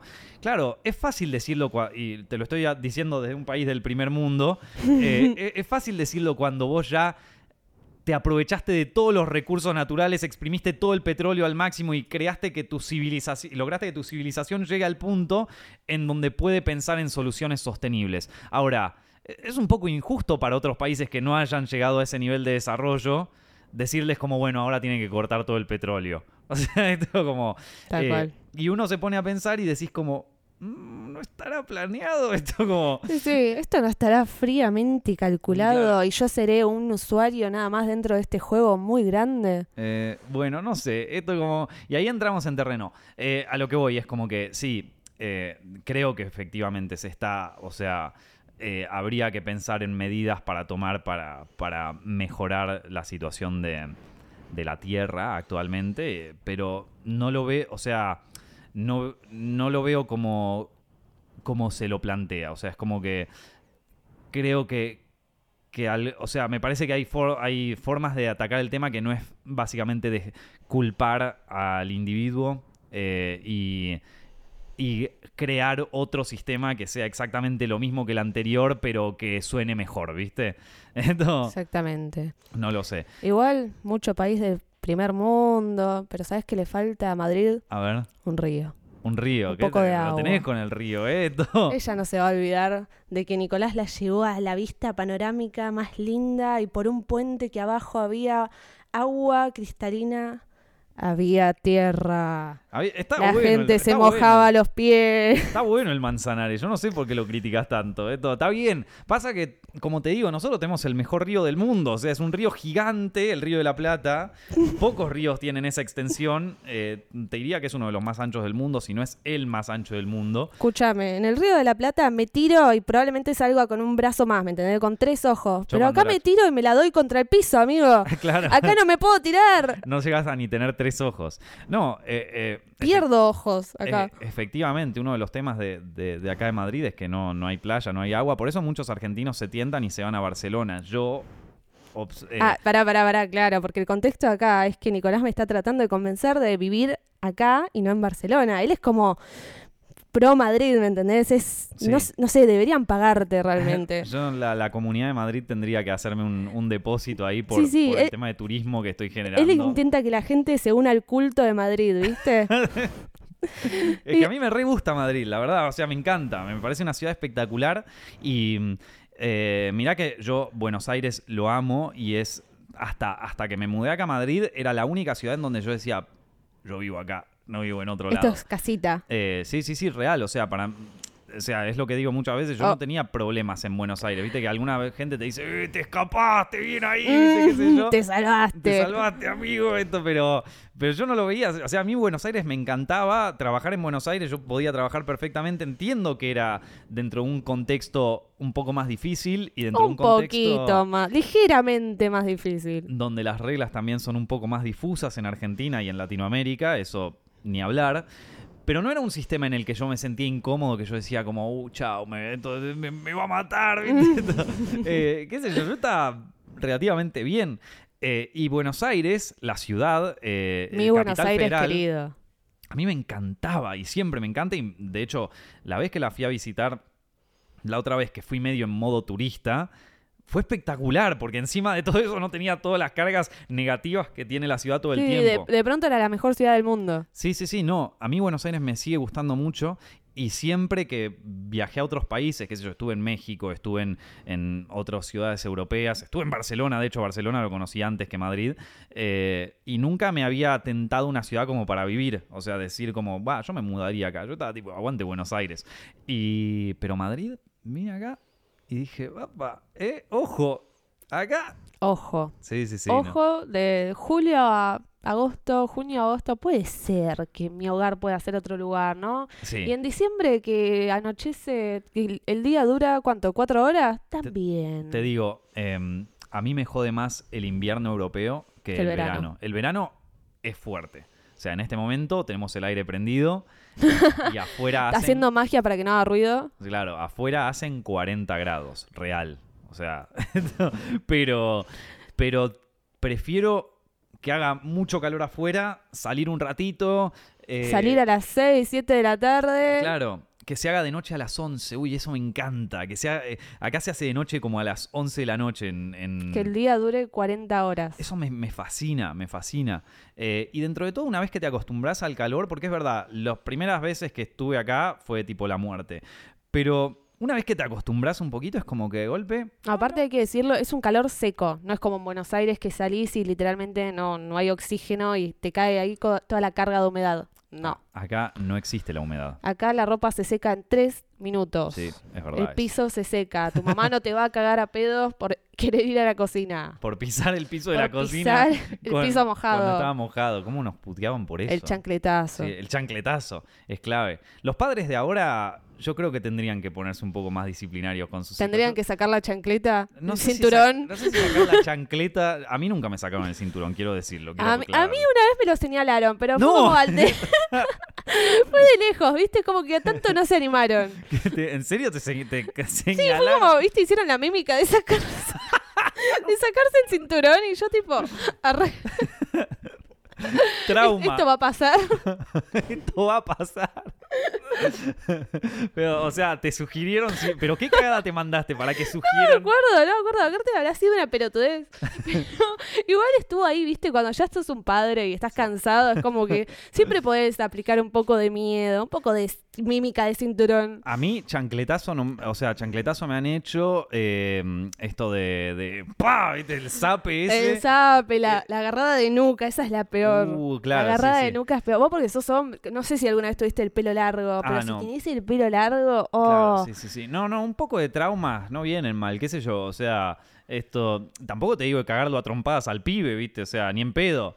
Eh, no, no, no, no. No, no estamos a favor de que le peguen a los Cero. niños. Cero, cero, ce- violencia. Cero violencia. No, no, no. Y de hecho, a mí. Un cache nada más. A mí muy pocas veces me pegaron en casa y no era como, o sea, sí que mi vieja nos retaba, mi vieja nos retaba, o sea, Uf. pero nos retaba fuerte. Eh, um, e- es medio traumita, pero yo creo que también en un, en un punto digo, la casa, mi casa está ordenada porque en casa, ¿viste? O sea, esto, eh, Yo salí bien porque a mí me pegaban. Claro, un poco de disciplina en la casa. esto. No, no, no, pero eh, esto, no, no sé, es como que mm, es debe ser difícil ser padre ahora con la presión esta de, bueno, las nuevas paternidades y qué sé yo. Ah, pará, ¿sabes? Algo que vi en Europa que me sorprendió mucho, lo tengo que decir, eh, o sea, creo que ya lo dije, pero hace dos meses estamos recorriendo con una amiga acá, creo que ya llevamos 10 países. Eh, las madres son como súper suaves con sus hijos, ¿me entendés? O sea, no sé, por ejemplo, contexto, estar en el metro, acá le dicen metro al subte, Mm. Estar en el metro y un nene se pone a gritar, se tira al piso, hace como un escándalo súper grande. En Argentina vos la ves a la madre o al padre o a quien sea que lo agarra del brazo, le da un zarandeo y le dice, estate quieto, ¿viste? Acá no, acá es como que los dejan llorar y lo- los calman tipo con, sh- sh- sh- sh, ¿viste? Y palmaditas. Claro, yo creo y que cuando es Son bebé, súper pacientes. creo que no, cuando no, es bebé, época de llorar, todo bien. O sea, me parece que no, está no, pero bien. nene- nenes de 5 años, no, 6 bueno, ya el años. pibe tiene que saber ahí. Boludo, te lo juro. tipo, con, con Mili nos miramos y decimos, por favor, ha- hacé algo, mujer, hacé algo. Pasa que yo creo que también el bebé, o sea, va, el bebé, el niño de 5 años llora eh, normalmente para llamar la atención. Claramente. Entonces no, no pinta pegarle porque quiere llamar la atención, obvio que pero no. aparte también es como si no estás- pinta pegarle y punto. si el pibe está llorando en el metro, por algo es, o sea, es por ah, digo, evidentemente si tiene 5 años, está llorando en el metro porque quiere que le dé la atención la mamá. Y en el metro yo me acuerdo que íbamos con mi abuela y la razón por la que no llorábamos es porque mi abuela era guía turística y nos contaba, tipo, bueno, y acá este coso era histórico y, Claro, y está- cada ventana que pasábamos del subte era como una, una aventura nueva. Qué, qué linda infancia. Eh, y entonces, claro, ¿cómo vas a llorar ahí? ¿Cómo vas a querer llamar la atención si es tipo toda una aventura viajar en subte? Esto, em, pero creo que también, o sea, eh, hablaba de, de disciplina así, ¿no? O sea, estoy súper en contra de que los aranden al pibe y qué sé yo. Parece que hay veces donde sí hay que, hay que poner un poquito de, de- de mano dura, ¿viste? Así, Mm, cosas bueno, con el la pibe. mano dura para mí, las madres europeas, padres europeos, responsables europeos, para mí no está. Te juro que no la vi, no la vi. Un poco de disciplina tiene que haber. Ahora, vos también ves en las. A mí me pasa cuando veo. Que también pasa en Argentina. Que, que de golpe estás en el transporte público y está el nene llorando y la madre con el teléfono. tiqui, tiqui, tiqui, Pero esa es una madre cansada. La que yo te estoy diciendo es la madre que, que literalmente es como que lo deja llorar. O sea, lo mira, es consciente de que está afectando como el espacio, que igual no pasa nada, porque obviamente la entendés que está súper cansada, o sea, no pasa nada si me está molestando a mí o al resto. Mm. Pero lo mira, ¿me entendés? Se lo queda mirando y no le dice nada. Es como que yo, Mm. solo lo mira, no es que usa el celular y dice "Ah, que, es- que yo- ya fue, que llore. No, no, es como que lo quiere calmar, pero con la mirada, ¿me entendés? Telepáticamente lo quiere calmar. Claro. Como muy raro. Lo mira. Están, están conectados el pibe, no, no, no, no, no sé, Sí, no, no lo entendí, no, No entendí. sé, hay cosas de acá de Europa que yo todavía tampoco entiendo. Hay ¿eh? Sí, eh, hay que decirlo, eh, no sé, igual si tenés un público europeo muy, muy bueno, grande. no es, no es mayor. O sea, el máximo. Bueno, vos lo conocés. Vos Sí, estás lo, en lo Instagram. conozco, en Instagram no es tan Eh, grande. Es, es México y Argentina predominantemente. Eh, y- pero sí hay gente de España que, que mira y escucha hacer films. Bueno, no voy a hablar de España entonces. voy a hablar del resto de, de Europa. Más que nada los países como más hardcore. Arre, no sé si esa es la palabra. Ah. Capaz que me estén cancelando en este momento. No, soy, co- soy como virgen en este sentido. Pero Todo, te pueden cancelar por todo. Todo lo que hablamos. Cambio climático me van a putear. te- te- eh, tenemos que cuidarnos cuando hablamos. coso me van a- o sea, te van a putear por todo. Vos de entrada tenés que asumir que te van a putear. Bueno, listo. Si ya asumo que me van a putear, entonces puedo decir que en lugares como República Checa, Uy, eh, que la gente, o sea, ya venís con, con esta idea de, bueno, el, europeo es más frío. Ah. República Checa, eh, o sea, ya de por sí es frío, mm.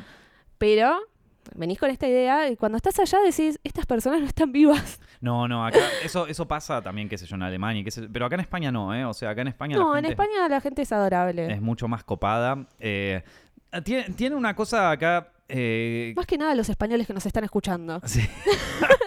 Era todo recontra pandering, ¿viste? No, eh, no, la gente es, sobre todo en el sur, ¿viste? En, en- eh, es que lo que se dice, para hacer el amor hay que... Sur. Esto, pero... eh, la- la- la- los españoles son más tranquis, viste, también el, el mundo del Mediterráneo son como más chill en todo sentido. De Claro, hecho, están más se- cerca de la playa, más se cer- hay dice- flamenco, Claro, hay se, cultura. se dice que España, eh, no estoy muy seguro de si las cifras son correctas, pero parece que España es el país europeo con la mayor expectativa de vida, o sea, donde la gente vive más tiempo. Y también muchos españoles eh, lo que te dicen, y tienen razón en esto, es que la gente los critica porque quizás no trabajan tanto como los europeos y qué sé yo y cosas, y- pero después los españoles te dicen, ah, pero después ¿dónde se vienen a jubilar los alemanes? Claro. ¿viste? Y tienen Es que razón, sí. porque acá el estilo de vida español es lo más, o sea, la, Tal es- cual, tienen lo mejor de los dos mundos. Es como que tienen estabilidad, seguridad y también tienen un- sangre en el cuerpo, ¿me entendés? Bueno, el 40% de la juventud está en el paro, pero está bien, está, tienen estabilidad. no, eh, no, no, eh, pero es, es verdad, o sea, es, eh, manejan un estilo de vida muy chill, muy... eh, y, y nada, saben, saben disfrutar un poco la vida en algún punto. Eso está bueno. Nosotros en Argentina vivimos a mil, loca. O sea, no, vivimos de verdad. a mil. Cuando ven- venís acá decís, ah, esto es lo que está bien. No tenés que estar como con 40 ojos, estresado, pensando todo el tiempo en todo lo que puede llegar a pasar. Es como que venís acá y decís, wow. Pero aparte a mí mismo Es me otra sorprende, vida. me sorprende el nivel de bajar cambios que, tenés, eh, que te tenés que acostumbrar. Porque, por ejemplo, yo en el trabajo, ¿viste? Eh, armando equipos acá en España, me doy cuenta de que, de que sí, de que nosotros los argentinos vamos a...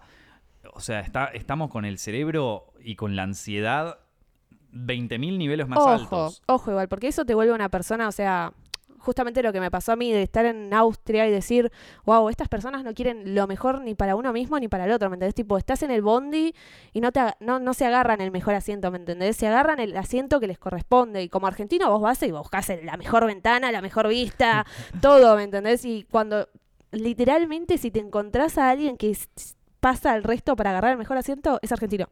Es. Te lo juro, estábamos en un barco y estaban todos sentados en los tipo, no se veía nada del barco, estabas como Mm. en una habitación y los que estaban en la punta era una familia de argentinos Es que pasaron por encima del resto para llegar a la punta y el resto no le importó porque no se dan cuenta, porque no tienen como esta esta viveza, ¿me La entendés? viveza criolla. la viveza criolla. Sí, sí, sí. Bueno, eh, es verdad, es verdad. Eh, algunos te dirían que es medio incivismo, que es una cosa que se usa mucho acá en España. Es la, lo- eh, la palabra incívico. No, no, no.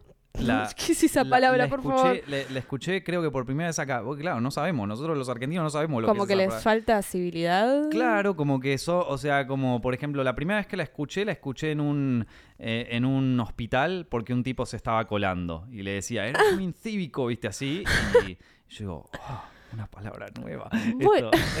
No, pero es que nosotros ya damos por hecho de que somos unos hijos de puta, de entrada. Puede como ser que... seamos monos, puede ser. no, pero no monos, de que ya entrada tipo... eh, el, el famoso, o sea, para mí un, un título, un- un, eh, lema argentino tendría que ser echa la ley, echa la trampa. Tal cual. Y después tendría que ser el roban pero hacen. O sea, para mí esos dos son tipo lemas argentinos. A la bandera. Eh, claro, debería estar Al tipo emblema. el, el escudo nacional y abajo roban pero hacen. Entonces, No, algo que dice mucho Nicolás es en casa de en casa de herrero pico de pala. Ah, ¿Qué es lo que no, decís? pero no conoces ese dicho, es tipo el dicho más viejo del mundo. Ahí es Bueno, el- a él le encanta decirlo. Estoy segura que lo- se lo dice a los españoles y los españoles se quedan como. No, "Eh, debe, haber, debe haber sido chocho". inventado acá. En casa de herrero, cuchillo de palo. es tipo el- Esa, esa te encanta. Lo dije dos veces, tampoco La- es que me encanta tanto. Esto... Dos veces son suficientes. A mí hay, hay dichos que me gustan más. Eh, por ejemplo, bueno, eh, había una vez una colombiana, me dijo un dicho de allá, que yo dije, a la mierda. O sea, este, este jodido, ¿viste? Que me había tirado. Eh, ¿Cómo era? Ah, sí. eh, los errores se pagan con lágrimas, dinero o sangre. Pero, ¿en qué contexto te dijo eso, chabón? No sé, lo estábamos, estábamos hablando. Eh, nada, esto, qué sé yo, no me acuerdo. Sí, sí, de algo capaz que estaba súper tranqui y de la nada te arrojó Pero esa. me tiró esa y yo dije, a la mierda, ¿viste? Y yo en casa de herrero, cuchillo de pan. Los errores se pagan con lágrimas, dinero o sangre. A la mierda. Esto, alguien me tiene que decir de dónde sale ese dicho, por favor, lo tengo que buscar, pero Dejen en los comentarios. sí, sí, sí, fue así. Pero bueno, nada, Tefi, ya estuvimos hablando una hora de pelotudeces acá. Yo te dije que a Literalmente así. pelotudeces. Sí, yo, yo le insistí como para que me diga un tema para hablar y él dijo, no, vos tranqui, vos relajá. Y acá nos tenés hablando de- del futuro, la ansiedad Hoy, y de hoy- dichos. No, no, de dicho. Hoy no leímos muchas preguntas de, de gente. Ah, ¿se Eh, lee preguntas de gente sí, acá? sí, Eso me reinteresaba, boludo. Me, te me pusiste a hablar de pico de pala. Bueno, esto, yo primero que yo no lo dije, eh, pero si querés podemos chequear algunas preguntas. A ver, a una, ver, un- una eh, sola, una sola, una, una random sola. Hay que, eh, a ver, vamos a ver. es que los tengo que- ojos y apuntá con el dedo. Sí, no, no, o sea, va a ser random, ¿eh? O sea, va a ser completamente random acá eh, de Tucutucu, Films Directo. Y a ver. Todos los eh, malabares que está haciendo esta persona mirá, sí, sí, para sí, no. cumplirme el capricho de está, una eh, pregunta. Mirá, bueno, este, este de acá, no, este ya lo, esta ya la respondí. Ver, Tengo acá anotadas como las que.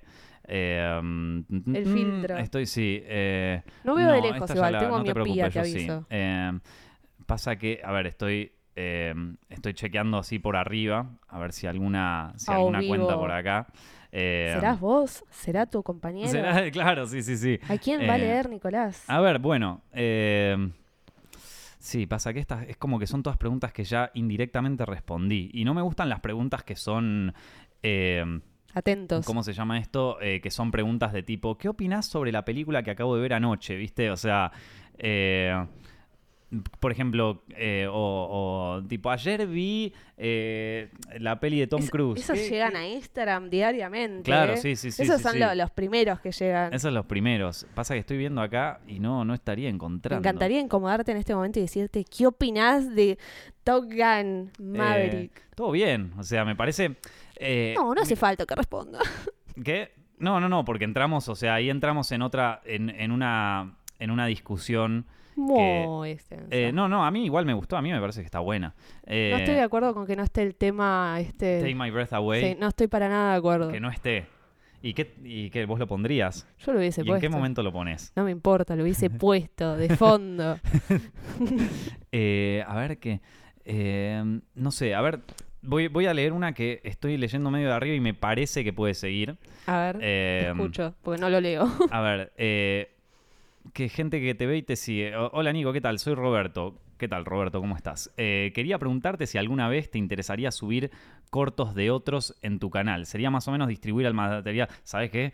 Eh, si ya subir mis propios cortos tienen 22 visitas. claro, está medio difícil. Esto, no, pero aparte también. eh, entiendo por dónde va la pregunta. Yo siempre quise hacer un festival de. ¿Sabes qué estaba pensando eso? Estaría buenísimo esta idea de hacer como tu propio festival y abrirle la puerta a las mentes jóvenes. Lo quiero hacer desde hace un montón. Necesitamos 20 Steffis. O sea, eh, eso sí, porque ahí sí que no me puedo hacer cargo. O sea, es como que Yo lo hago, un gente. evento.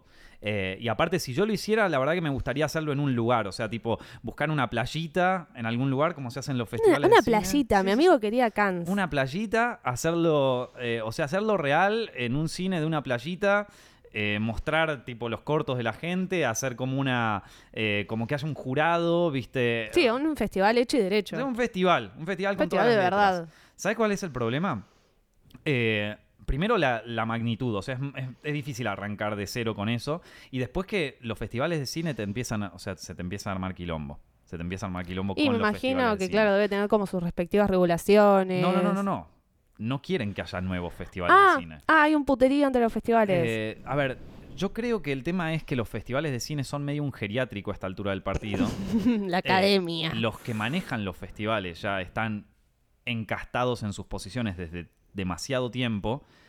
Y vos, el tema es que vos sacás algo como el South by Southwest, que es un festival de cine nuevo en Florida, no, en Texas creo que es, sí. eh, que es como de mucha novedad y el festival explotó. El festival explotó. El festival nace más o menos en los 2010, es por ahí, o principios de los 2000, y explotó. Es uno de los festivales más conocidos del mundo. ¿Por qué? Porque es relativamente innovador. Eh, y claro, lo- yo creo que los festivales más clásicos ven eso y se dan cuenta de, che, esta cosa. Entonces, sacar un festival de cine es entrar en exponerte, pararte, Exponer al resto. Claro, pararte frente contra los grosos. Y, eh, y yo no sé si les gusta tanto eso. Sí, Eh, medio como que al final no te termina, no te conviene, a no ser que te salga súper bien y te No, no, no, igual yo posiciones. lo recontraría, ¿eh? O sea, lo recontraría, pero, o sea, es algo en donde te requiere una, como una inversión logística muy grande, que yo nunca hice en mi vida. Eh, requiere una inversión de guita también bastante grande, o sea, tenés que conseguir fondos. Puedes arrancar de abajo, igual no hace falta estar en la playa. no, no, no, yo- es que si yo lo quiero hacer, lo vamos a hacer bien. No, en la mi amor, no hace falta estar en la playa. ¿Qué lo vas a hacer? Podés, a- arrancarlo online. Pero online, ¿qué vas a hacer? O sea, ¿cómo Vas a, sería? bueno, vas a recibir los cortos de la gente, los vas Lo- a ubicar en un lugar, puede haber un jurado, puede ser como todo más Lo chiquito, porque la logística real está, o sea, la logística real no, pero hay una mayor logística una vez que vos lo materializás, es como que lo, lo pasás a el plano exterior, ahí sí que estás en un quilombo. vivo en YouTube en donde se pasan los cortos ese día, se anuncian los ganadores. Me gusta, Fin. me gusta, sí. Acá, ten- acá tenés un jurado. No, la playita no. Y traemos a los pibes y que se vengan. no, y le les, les vas a pasar, pagar Obvio, vos el conseguimos vuelo. la guita, no sé cómo. ¿Los vas a alojar a todos acá en tu casa? En mi casa no. Ah. Pero, no, no, no. El, el- el Airbnb se lo manejan ellos para. Ok, ok, Tampoco para ok, tanto. está bien. Ya te habías puesto muy generoso. No, no, no. Pero lo hacemos en plan festival lindo y traemos gente que, que sea de jurado, pero que no sea tipo mi tía, ¿entendés? O sea, que sea un jurado. Jurado Jurado. de verdad. Claro, pasa que vos, por ejemplo, te querés traer a alguien como, qué sé yo, como Muschietti o como Cifrón, ¿viste? Y lo querés tener de jurado. Él no te va a venir para un coso que haces en vivo en YouTube, ¿viste? O bueno, igual sí. O yo, a Sí, si son de Argentina, Puede ser. ya, ya los conocemos. Digamos que Roberto acá está iniciando una, una revolución. Roberto, por favor, no sé cómo será tu apellido, pero espero que recibas mérito de esto. Bueno, pero el tema es que, a ver, está- ok, yo te pongo a, a hacer el festival de, de Zepfilms para el año que viene. Eh, a, a la mierda, ya tiró hasta una fecha. tenés que empezar a, a ponerte. O sea, tipo, hay que empezar a, bueno, cómo hacemos la convocatoria y todo eso. Y después me van a putear de otros festivales a los que yo he promocionado. Me van a decir, "Eh, loco, estás haciendo lo mismo que hiciste con nosotros. Y, pero es tuyo. Obvio que es mío. O sea, mismo les podés decir a ese festival, bueno, yo te promocioné a vos, ahora vos promocioname a mí. Uy, ¿sabes la que se me arma ahí? Oh, ¿Sabés Nicolás no me- consigue más trabajo. No, no, no, ¿sabés la Él que- se queda sin distribuir sus películas. No, no, olvidé. Bueno, se queda fuera del mercado, mi por amigo. eso yo digo que hay veces que está bueno hacer una carrera en internet y a la mierda todo. O sea, todo el prestigio de, de, de entrar en el mainstream, ponele, o entrar en la industria, también viene consi- lleva consigo una especie de espada de, ma- de- de Damocles que se te pone en la cabeza Es que sí. que te limita en muchos sentidos, ¿viste? Eh, entonces, nada, es como que. Pero bueno, nada. Se puede, se puede plantear, se puede pensar. Yo estaba pensando playita. Monty también estaba. Cuando yo le dije lo del festival, él también pensó playita, ¿eh? O sea, no, no, no es que. No, es, no es un delirio únicamente tuyo. no es un delirio únicamente Está mío. bien, te lo, te lo tengo que apagar un poco, pero si hay que apoyarlo, se apoyará. Total, es que- la playita, o sea, yo quiero ir a la que, playa. a ver, lo- yo creo que es posible hacerlo en la playita. O sea, y ni siquiera tiene que. A ver, puede ser una playa de Argentina o se puede hacer en una playa de México. Festival de Mar del Plata, Eh, agárrate, Claro, no, no. Bueno, tiembla. Pero ponele, lo haces en Pinamar, ponele, qué sé yo. Eh, o en Mar de las o Pampas. en Mar de las Pampas. Eh, es hermoso Mar de las Pampas. Claro, lo Mar haces ahí, te, te chequeas un poco que esté la infraestructura como para hacerlo, pero yo creo que es, a ver, el tema es que hay que dedicarle, eh, o sea, tiene que haber una persona que le dedique el mil por ciento, porque es... Sí, o sea, sí, yo- tiene yo que no ser el encargado del yo festival. a buscar ma- marcas para que lo hagan, eh, o sea... pues Yo estoy con la serie, con Zepfilms, con... O sea, no puedo. No, no puedo. Eh, confirmo. entonces, eh, tiene que haber alguien que diga, ¿sabe qué, loco? Yo me pongo la camiseta. Y tiene que ser alguien con currículum, tipo, en plan, te puedo conseguir las marcas, me puedo comunicar con estos, te voy a conseguir a tal, a tal, a tal, y que los consiga, porque siempre hay uno que te dice, yo te consigo a tal, no te consigue ni a Dios. Mm, Esto, y que le digas, bueno, en un año tenemos que hacer un festival, pero de puta madre, o sea, de puta madre. Y mm, se puede hacer, pero eh, siento como que no estoy en este momento en mi carrera como para dedicarle el tiempo que me gustaría dedicarle. Bueno, Roberto, muchas gracias. Iniciaste un proyecto. Lo acabas de iniciar. Quizás no para el año que viene, pero ¿quién no, dice, no, no, en algún momento se va a dar, ¿eh? ¿quién para dice mí, para el otro? para mí es importantísimo que en algún momento alguien de internet lo haga. Eh, ¿viste No, no, no, no te regales, no, no esperes mucho porque ya sabes cómo funciona esto. ¿Vos, pens- vos pensás que alguien lo va a hacer mejor que Zepfilms? Oso. Eh, no, no, no, no. O sea, yo... Igual sí. ¿Quién? ¿Que alguien No, no, va- igual sí, nadie lo va a hacer mejor que Ah, Zephyrs. bueno, ok, ya decía. Ah, ya, ella ya se vendía. Ah, ya decía, tipo, eh, ¿qué estamos hablando? Eh? ¿Y la camiseta qué pasó? Se prendía fuego en el podcast. Eh, no, pero creo que lo podemos hacer. eh, lo pero- vamos a hacer. Pero me gustaría hacerlo, o sea, dedicarle. Como el tema de los cursos, por ejemplo. El tema de los cursos están muy lindos, la gente les gustan mucho, pero me está tomando más tiempo Sí, hay hacerlo. todo un backstory O sea, que la gente no conoce, que es como el desarrollo de la página, todas las cosas más técnicas, que sí, están ahí, se promocionan, pero en realidad están creciendo todavía, Claro están en construcción. Yo sé que si, por ejemplo, si no tuviera que hacer el esquema de los videos, si no tuviera el desarrollo de esta serie, si no tuviera la venta de otros proyectos en el coso y le pudiera dedicar el 100% al tema de los cursos, hoy ya tendríamos como 20 cursos en la página. Eh, el tema es que, bueno, hay que, eh, hay que acostumbrarse a que hay, hay ciertos proyectos a los que no le puedo dedicar el 1000%, ¿viste? Exactamente. Eh, pero bueno, son cosas. Igual Roberto te- es en Sabelo que siempre fue algo que, que quise hacer y, y que me parece muy importante, no solo para, para Zepfilms así como marca, sino que también me parece como que es una cosa que, que en algún momento se tiene que hacer. O sea, se tiene, se tiene que enaltecer la idea de eh, las cosas hechas en internet o para internet. O sea, como esta idea de, por ejemplo, a mí la, la palabra serie web o serie digital me parece una mierda. O sea, me parece que te está tirando abajo.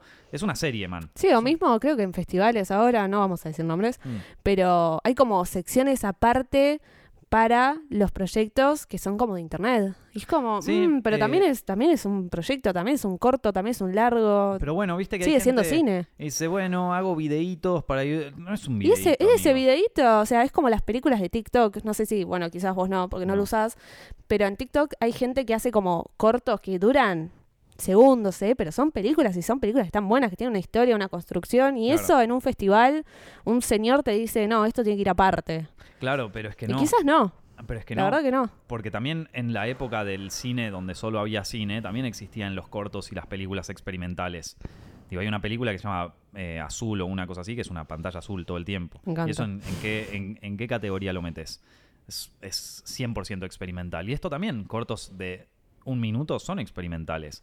Eh, pero no dejan de tener una propuesta narrativa y, y no dejan de ser una historia. Tal cual. yo, por ejemplo, el, el video que hicimos ahí en Cannes con Tommy, eh, para mí es más un corto que, una, que, un, que un video. Está O sea, buenísimo Un video para internet. O sea, yo le puse más onda como si fuera una filmación. Realmente lo estructuramos como un corto. Tommy es director de fotografía. Tenía una peli en Cannes, Tommy. y estábamos grabando esto. Estaban grabando afuera. Claro, lo que digo es como que eh, para mí hay que enaltecer un poquito la idea de, de- del mundo digital. De, está bien, sí, lo puede hacer cualquier persona, es verdad, pero se- siento como que se tiene que enaltecer un poquito y que se tiene que valorar un poco el, el esfuerzo que hay detrás. Que hoy en día es como que se reduce a, bueno, son pibes grabando y se están cagando No. de risa. Em, No, no, no. Puede, o sea, puede haber gente grabando que se cae de risa que después te lo dicta en tres segundos. Hmm. Pero eso también, o sea, ¿por qué no puede contar como una película como cine? A o ver, sea, ¿qué, ¿por qué no? ¿Qué Sí. le- o sea, tiene que ser un súper esfuerzo y si no hay un súper también es esfuerzo un atrás. súper esfuerzo grabar algo y editarlo para YouTube. Tal cual, por eso es como que hay todo un estigma tan grande alrededor de las producciones. Hmm. Pero bueno, cuestión. Entonces, nada. Roberto, muchas gracias. Roberto, gracias. Eh, eh, si, si se hace un festival, le vamos a poner el festival El Roberto. Festival Roberto. Eso- Roberto's Films. No, no, no, eso ya es como que. eh, nada. Eh, pero bueno, sí, en algún momento se va a hacer. En algún momento se va a hacer y, y las cosas buenas llevan tiempo. Llevan tiempo. Vamos a hacerlo de a- Espérenlo. De a poquito va, va llegando. No, y después acá dice. eh, Ojo, solo es una idea, claro, porque como que reculó, después reculó y dice, ojo, solo es una idea que se me ocurrió ya que no tengo nada en mente para hacer en el momento. Ah. Y, Y cambiando de tema, quería decirte que soy un seguidor desde hace varios años y gracias a vos seguro una inspiración muchos eh, que te conocemos en YouTube. No está de lo mejor redactando, pero, pero Ah. se agradece muchísimo. Eh, para mí sería una inspiración, a ver, la estoy tratando de traducir, ¿eh? Eh, según inspiración para muchos de los que te conocemos en YouTube, que nos cuentes tus experiencias y darnos herramientas como los cursos que dan ganas de tratar de plasmar nuestras ideas a la pantalla, material audiovisual. ¡Qué Está lindo! muy eh, redactado, eh, muy No, rudimentario, no pero está importa, muy lindo. no Es muy- importa. es- muy lindo lo que dice. Que, que es muy, muy lindo y esperanzador y aparte Motivador. motivador. Me da, me da ganas de hacer el festival y de seguir sacando cursos. Ya Esto- está, arrancaste, eh, activaste un monstruo, prendiste, eh, eh, iniciaste la llamita, digamos. Es que yo- esas cosas yo me manijeo. Pero sí, la idea de hacer un festival es, es de hace mucho tiempo. El tema es cómo encararlo y de decir, bueno, dale, lo hacemos. O sea, pasa que decir, bueno, dale, lo hacemos implica, ah, de repente le agrego ocho horas más a mi día que yo ya no dormía. No, no sé si agregarle más ocho, ocho horas más a tu vida, pero soltar otros proyectos. Claro, pero es que ahora... o sea, son- ponerles fin a ciertas cosas o ponerles pausa. Bancá que terminemos con el desarrollo de esto. No, porque, bo- boludo, vos a mí me. vos- yo te digo que sí a todo, ya lo sabes. O sea, vos me decís, vamos a hacer un curso de mm, sillones Mm. para formación simple. Y yo te digo, sí, dale, te lo, te lo promociono. Terminemos lo de lo de la- el desarrollo de esto, que es algo nuevo para mí. eh, el- el- lo de la serie y toda esa historia. Bancame que termino con eso. Todavía quedan años de sabiduría para juntar. Es nuevo, estoy como muy metido, me está comiendo mucho tiempo. Termino con eso. Terminamos de rodar. y, y ahí, y ahí lo pensamos, Y ¿dale? arranca el festival. Ok. Ok. Bueno, queridos, ahora sí, después ya otro día respondemos más preguntas y todo, pero ya nos fuimos a la mierda. Este podcast duró como una hora y media. Me encanta. Eh, así que nada, pudieron conocer un poquito el detrás de escenas de Set Films. Eh, antes venía, antes estaba todo el tiempo John acá, eh, porque estábamos en el mismo sí. estudio.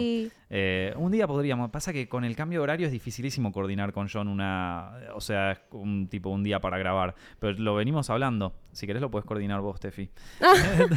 Nuevamente me da trabajo en vivo. Si ya, si- ya saben, si no se hizo es porque yo no lo hice. Me Claro. pueden hablar a mí y echarme la culpa. Ahí está, pero bueno, es, es, es como bien, o sea, este, este, este, mm, la movida que se hace en Setfilms no es solamente una persona, Steffi es una de ellas, y de hecho todo lo que miran en Instagram, en TikTok o en Facebook incluso, y ahora también en YouTube, eh, Sí, tengo. Lo voy a decir. Tengo dos videos con más de un millón de visitas. sí, sí, ahí está. Todos, Ojo. todos acá tienen su medallita del millón de visitas. Sí. Eh, Mati tiene videos que escribió él que llegaron al millón. Monty tiene Hollywood al desnudo, que es directamente un, Se dice un pilar. un pilar así, de- tiene más videos virales que todos nosotros. Esto, y, y John, bueno, John todos los videos que editó los editó él y ya un montón y tiene. John S. Films. Ahí está. Así que nada, y Steffi ya tiene dos shorts ahí de, Vamos, de YouTube que superaron el arrancando. millón. De hecho, el de La Roca tiene dos millones ya. La roca no tiene sentido. La Roca nada tiene sentido. Nada, nada en los shorts tiene sentido. Pero bueno, Nada. gente, así es. Así que cuando van a Instagram, ya saben, la tienen a Steffi acá, que no la están viendo, pero eh, su voz es muy acogedora y ella también es muy, muy linda. Ah, Así que. mm, me, eh, pueden, me pueden materializar, pueden ver mi cara en mi perfil, los invito. Ahí está. Así que bueno, gente, nada, les mando un abrazo enorme a todos. Espero que tengan una semana espectacular. Y vos, Tefi, espero que la pases muy bien el resto de tu viaje. El resto de mi estancia acá, comiendo tortilla de papa del Carrefour. Yes. La mejor. un abrazo grande, gente.